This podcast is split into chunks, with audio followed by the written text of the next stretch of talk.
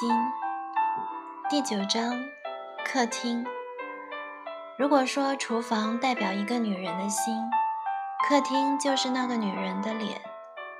如果一个家的厨房彻底的暴露了女主人对自己角色的接纳和认同，一个家的客厅就充分的表达了她的社交理念和人际关系。在美国。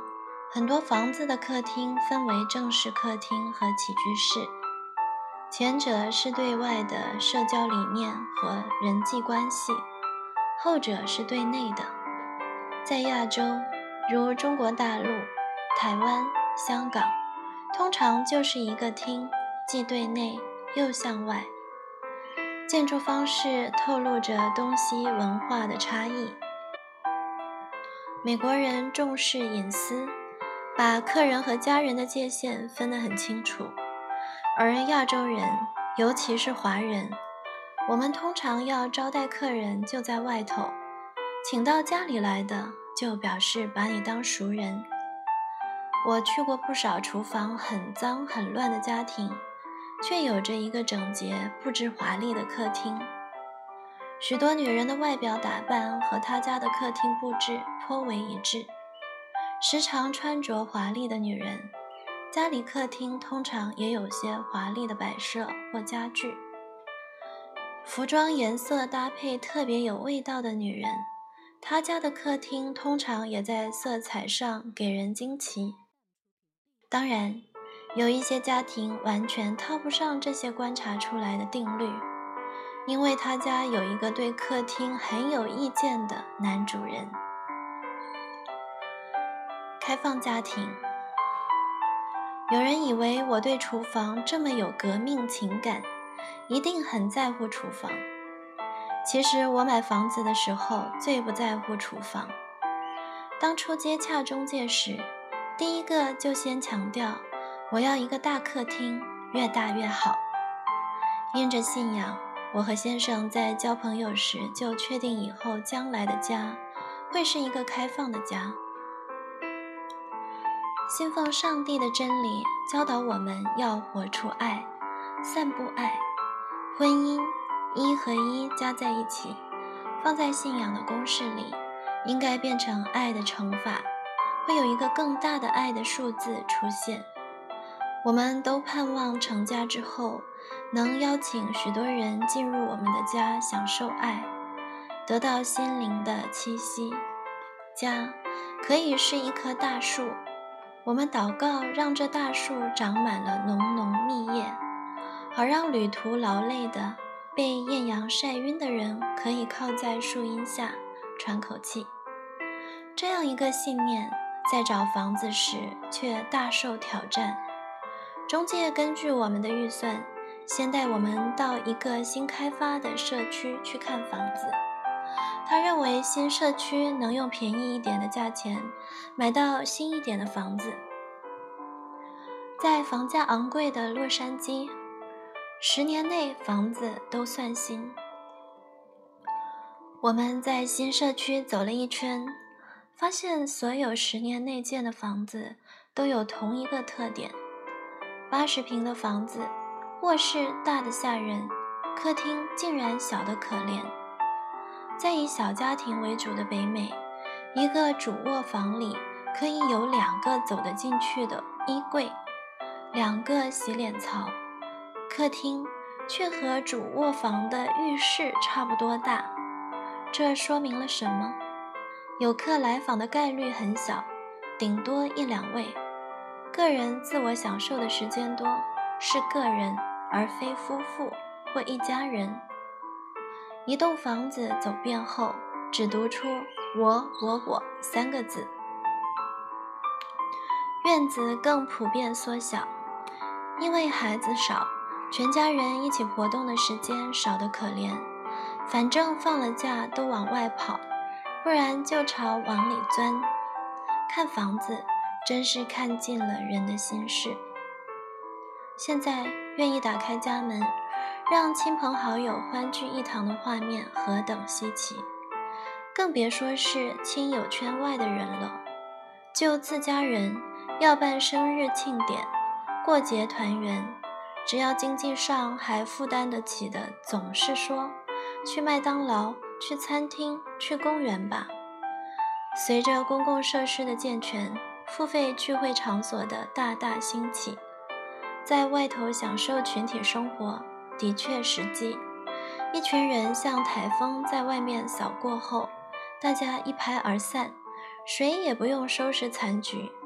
当然，这很实际，但我们却默默承认：若有人打开他们的家邀请我们去，自己的心会不自觉地温暖起来，与那家人的距离会不自禁地拉近。开放家的意义。远超过提供一个物质空间，开放一个家，那是凿开一个爱的活泉。爱的活泉。离乡的日子长，从十五岁到结婚拥有自己的家之前，曾有许多不同的家庭为我打开门，邀请我进去喝一杯他们的家庭暖茶，或是一顿晚餐。或是周末茶点小吃，或是一杯热咖啡，几句寒暄问暖，静静共听几首美妙诗歌，有家的膀臂揽着，心也就被紧紧地圈着呵护着。在这么多伸出膀臂的地方里，有一个家庭对我影响尤其深刻。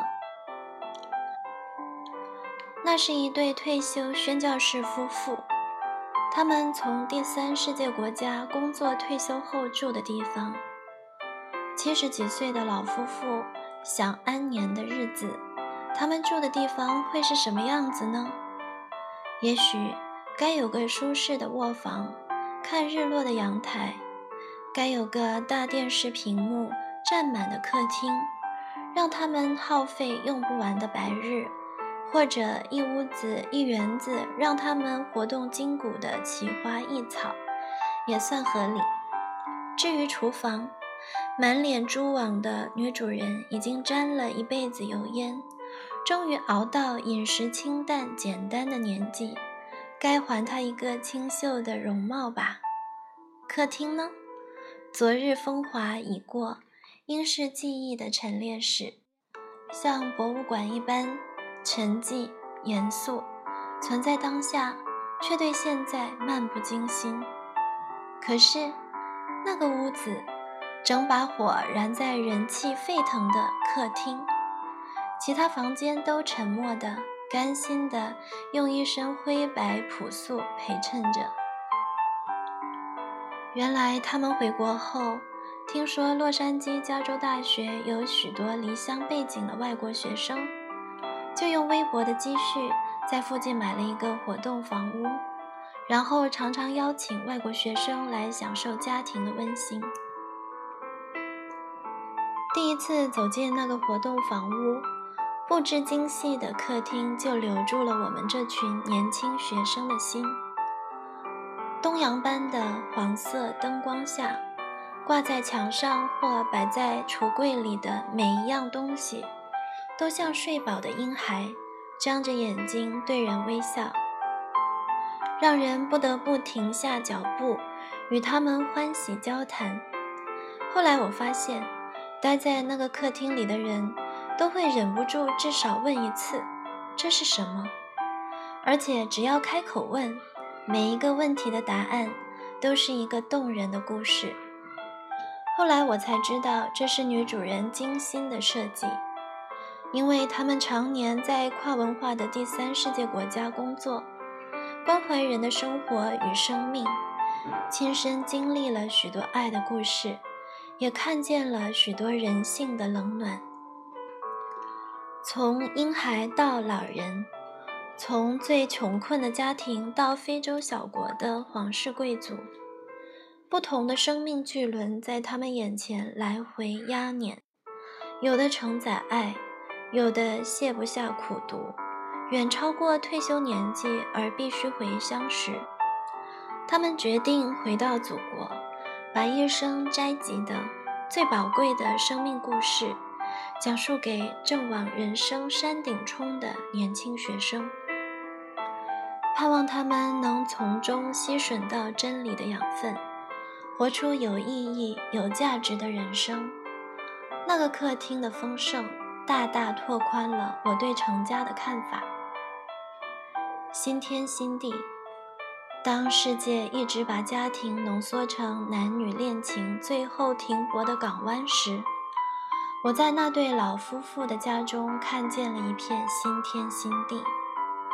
三十平的活动房屋，因着分享爱的意向，变得如此辽阔。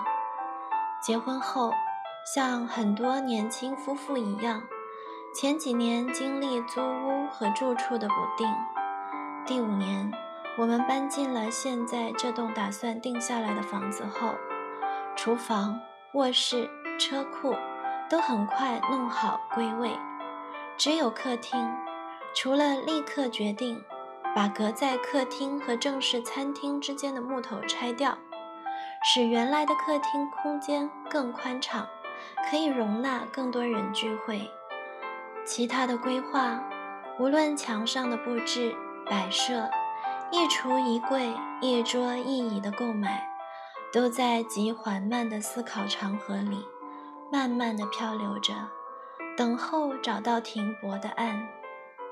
因为我们默默祈祷，希望我们的家也是一个能祝福许多人的地方，而我们的客厅，但愿它可以被预备好，扬起欢迎的笑脸，打开温暖的膀臂，去迎接有需要的人，祝福这个家的爱和关怀、信仰和真理。我们期待，就在这个客厅里，打开。供人自由写取，一起想想看：一、客厅对你的意义是什么？功能是什么？二、分享你布置客厅的原则。三、你觉得家里的客厅有被善加利用吗？为什么？四。你们家常有客人吗？分享你对邀请人到家里来玩的看法，